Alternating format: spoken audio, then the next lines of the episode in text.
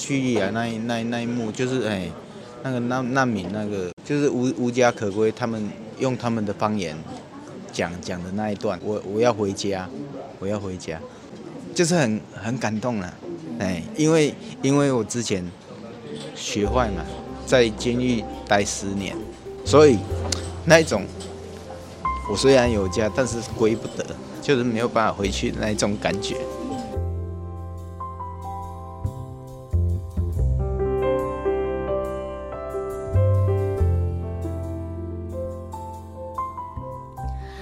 Hello，大家好，我是 Nancy。这一集岁末祝福专题，我们要来看实业家与更生人互为贵人的故事。他是实业家吴伯宏，公司做的是通风设备。在慈济志工的介绍下，接纳杨志伟、陈秋贤两位更生人到公司服务，接连都受证成为慈济志工。他们在二零二三年还邀老板吴伯宏一起参与金藏演艺。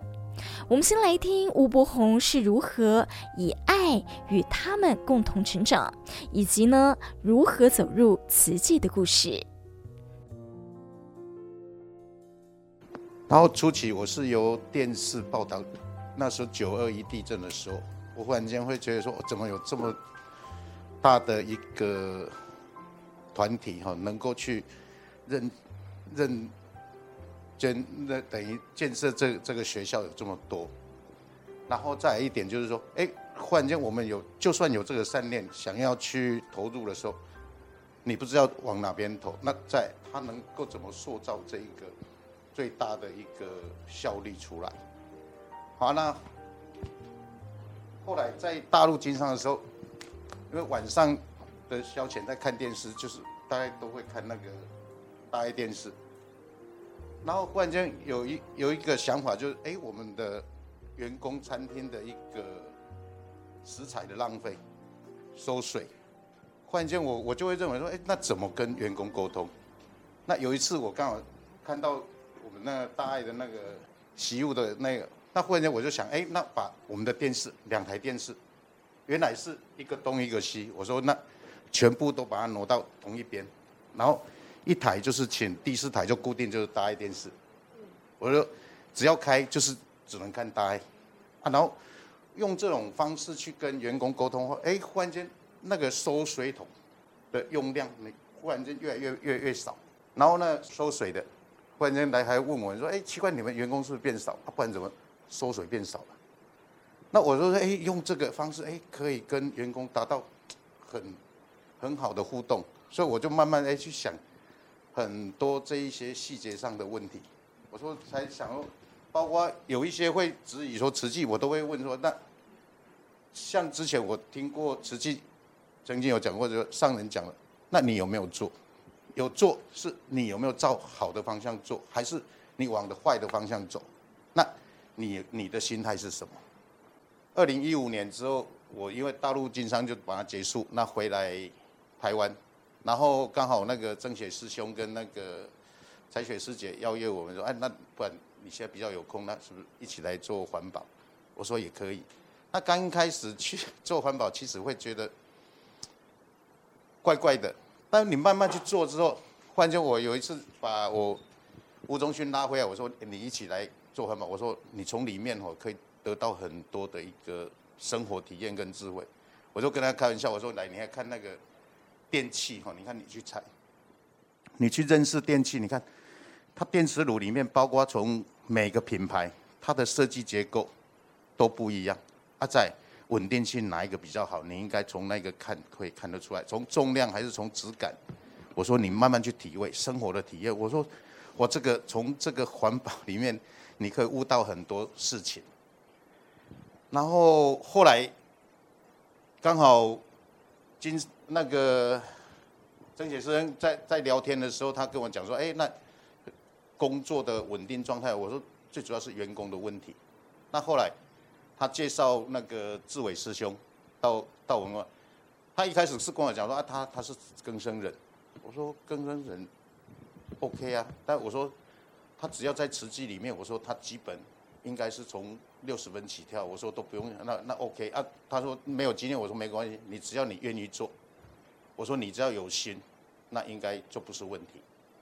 那后来就是这样子下来，我反而也要感感恩慈济，就是说，因为这样子，哎，公司忽然间变得更稳定，包括每个员工他进来他在工作的那个心态，我都有时候反而会提醒他，我说第一，适时的安全再来休息一定要做。我说我从来都没有要求说你们的效率问题，但是安全问题跟工作的一个细致度，好一定要法入心呐。我说把这个，我们包括我们入金藏，那个大伟师兄一次访问我说，你对金藏的一个入金藏的想法，我说其实我是从中间才来参加的。我说但是，我只有想到一个，我说就这一个无上光荣。我说我会感觉就是说，我以慈济为荣啊，但是。有时候也会戒慎恐惧，就是说，哎，对，那我们接触这个团体之后，我们要勉励我们自己哈，一定要把本分事做好。好，我说，我甚至跟我们两个师兄在讲，我说，不能因为，我说人家骂我们个人 OK，骂公司也 OK，但我说，你有时候我说我在跟他们开玩笑，我说，有时候我们出去是跟人家讲说我们吃素食，他人家都会很质疑说我们为什么吃素食啊？但是我说。但是我我现在还不太敢跟人家讲说，因为我们加入慈济，因为第一我说哦，你们事情有没有做好，这很重要。我说第一哈，我们个人的问题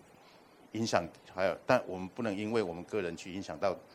这个大家庭。我说你看哈，前面我都包括跟秋贤讲，我说因为是志伟他进来这个公司之后，他做得好之后，所以志伟在介绍你来的时候，我不会再考虑。我认为说只要你们都有在瓷器里面活动，我说应该你们的基本的一一个问题都不都解决掉了，所以我说我那大家都会呈比较信得过的态度在在应对，所以我说这都是一个一个人一个人慢慢累积出来的，所以我说大家都要不断去守住最后的一个底线，我说一定要把百分之十做好。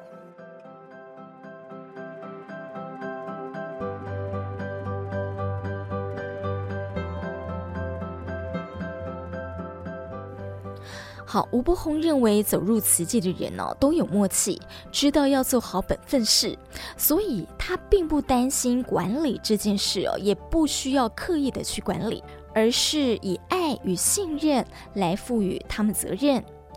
他也说，人难免会犯错。杨志伟师兄和陈秋贤师兄虽然有根深背景。但复归社会都有改过向善的心，也鼓励他们，无论过去如何，来这边工作就是要重新开始，要做自己生命中的贵人。再来听听杨志伟又是怎么样来形容他的老板。很感恩我的老板吴伯宏先生，他他愿意接受更生更生人为他工作，给这个曾经。犯过错的我跟今年受证的陈秋贤师兄，他能够让我们在他那那边安住身心，重新出发，而且对我们参与慈济的活动百分之百的支持，啊，让我们没有后顾之忧。他对重视环保这一这个部分，就是公司的环保回收物废铁废铜那一那一些。他也是全数捐出来，这一年一整年度大概有两万块的那个回收基金，啊，都捐给我们的环保站，啊，很感恩上人的慈德，啊，让我们可以有一生无量。好，我在温馨座谈之后呢，也和三位进一步访谈。二零二三年受证的陈秋贤师兄说，对于经文中的死苦格外的摄受。因为他想到了父亲过世前，他人在监狱，要成为慈济人，要守的十戒很难，光是要戒烟呐、就很不容易了。我力量不够，所以我前年，我前年有岁末一样这个时间岁末祝福跟上人见面，我自己的力量不够，所以我在全球的慈济人面前发愿说我要戒烟，但是经历多久？两年，很难。我真的很难，我现在满这个愿了。虽然很难，但是觉得靠自己不够，力量不够的话，就是靠着大家的见证。我我觉得我是这样啦，哎呀，有点强迫自己的意思啦，哎呀，但是这当中，我觉得我找到的方法就是自我要求啊，也是也是因为今年的入金帐啊，有一次跟大伟师兄张大伟师兄聊天，他说啊，你一个人这么闲的时候啊，你都会自说自话啊，你得恭喜啊，啊，你把功能过好啊听啊，啊，我就会。反怒我自己了。其实大伟师兄他是一个长者，他会用话语去点拨我们说我们所做的行为，自己去思考。因为我一个人住嘛，我下班很多的时间啊，我在自言自语说什么？因为你很多时候都是自己跟自己对话，对不对？因为你一天下来很多时间呢，因为内心内心话嘛，一定有。你说没有那是骗人的，对啊。所以我我就说啊，我入金帐很多不会，那可以听重播。放重播听歌，来增加自己的记忆啊。那更多时候很你有空的时候啊，那你在干嘛？对啊，我想说，哎，对啊，啊，那坏习惯也是也是养成的啊。我从抽烟变成吃水果，我水果吃多一点，我经多听一点，其实熬到睡觉啊就睡了啊。尤其是你像一个礼拜最后一个月三天要入金帐，你扣掉这三天，还剩三天。对啊，就是。用别的，呃、好习惯去取代它，慢慢累积，慢慢养成了。他也很感谢老板的护持，让他们能够专心致志入金藏。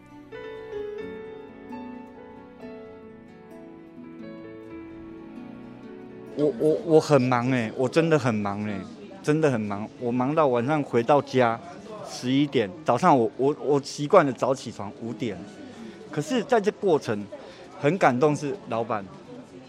因为我们要参加入金帐的时候，我跟志伟师兄说啊，我们先跟老板知会一下，让他排后面的行程。老板说没关系，课表先给我，我想办法。其实这句话包含了很多，表示他另外一方面他支持我们，也因为老板这样成就我们，我们才得以完全的入金帐。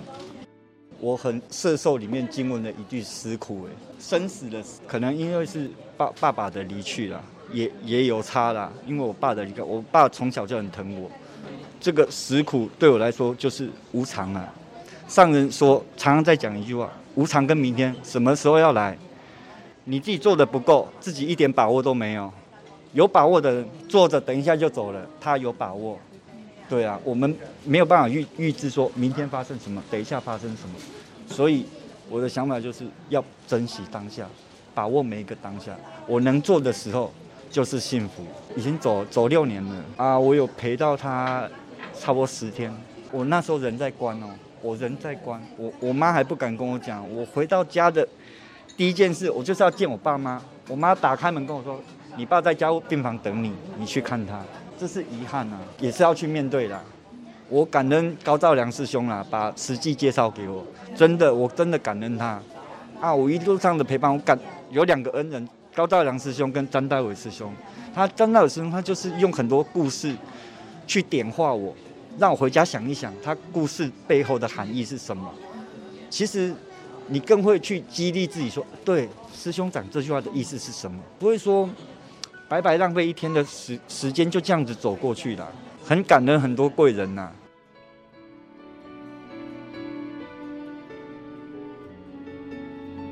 我们是工作管理，不是时间管理。我说第一，我们今天的工作，哎，大概我们就因为我们的是户外的工作，有时候就是要考虑就是天候的状态，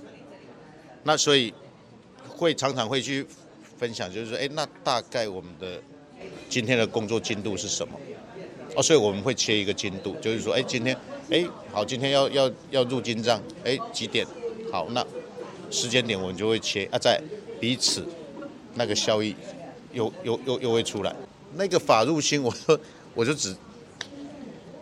一个比比较感受深的，就是哎，那个无上光头，我忽然间你会警示一下自己，就是说，哎，无上光头它是骨髓捐的，但是第一点，我说会给我的感觉是。你自己要勉励你自己哦，你加入这个团体，你接触这个团体，你真的要很怎么讲，小心呵护他。我说第一，这个这个团体，它是无形中是前人一个一个慢慢累累积堆叠起来的。好，包括我也跟我我们邱显师兄分享，我说第一哦，你再来，然后不要包括你更生人，你你忽然间到每一个公司，确实老实讲，每一个都会会稍微台语讲顿呆一点，会会会犹豫一下。但我说，因为第一，刚开始志伟师兄是因为曾雪师兄，他过来讲说，哎啊，你如果有需要员工，那有有一个志伟师兄，他讲你可以，那你要不要跟他谈？我说啊 OK 啊，那可以啊。我就说，因为是因为志伟师兄来公司做了一两年之后，你你你觉得很放心之后，我就讲你你基本上你在慈济里面，呃，加入这个慈济团体之后，我说都有一个基本的一个标准了，跟行为规范了。所以我来讲说，我说你们是以后。法务部更生人哦，真的的希望也要靠你们，就是因为是从你当下，你每一个人，你把它做好之后，我说那你让这个讯息跟更多人哦，对这更生人可能会认同，然后甚至他的机会就一定会越多啊。所以有时候我我是刚开始像志伟来，他有刚开始也会觉得可能会有自卑，但我我一直在强调，我说第一。你不用说担心你技术问题还是你，我说第一，你只要有心啊，还有一点我说我也凸显，我说那还有一点就我也相当授权给你，我我把你尊重，你是一个独立的个体，我说我的授权取决于你给我的回馈，我说这取决于人跟人的一个信任问题，我说很多，我说你你不觉得到慈济之后，忽然间间很多事情不需要管理？我说都把每个人的本分事做好就好了。我说那哪需要管理？啊，所以我也很认同这个团体，就是说，其实只要讲啊，所以我有时候跟他们共勉，我说，我包括邱显，我说，哎，你你明天要受证了吼。我说老实讲哦，我我不知道你有没有压力。我说像我我我我你你们邀约我来入金帐，我都会有压力，因为第一我都在想说，对我我接触这个团体之后，我说我们要无上光荣。人家，我们是以这个瓷器当做一个光荣，但是我们能不能勉励我们自己吼？以后瓷器也以我们为荣。我说这很重要，因为一棒接一棒吼，你们这一棒一定要，我们一定要把它接得好，那做好，你让下一棒人那越来越做的才会越顺。我说啊，在这个善的团体才会做好。我说不然真的要稍微有一点戒慎的一个心态了。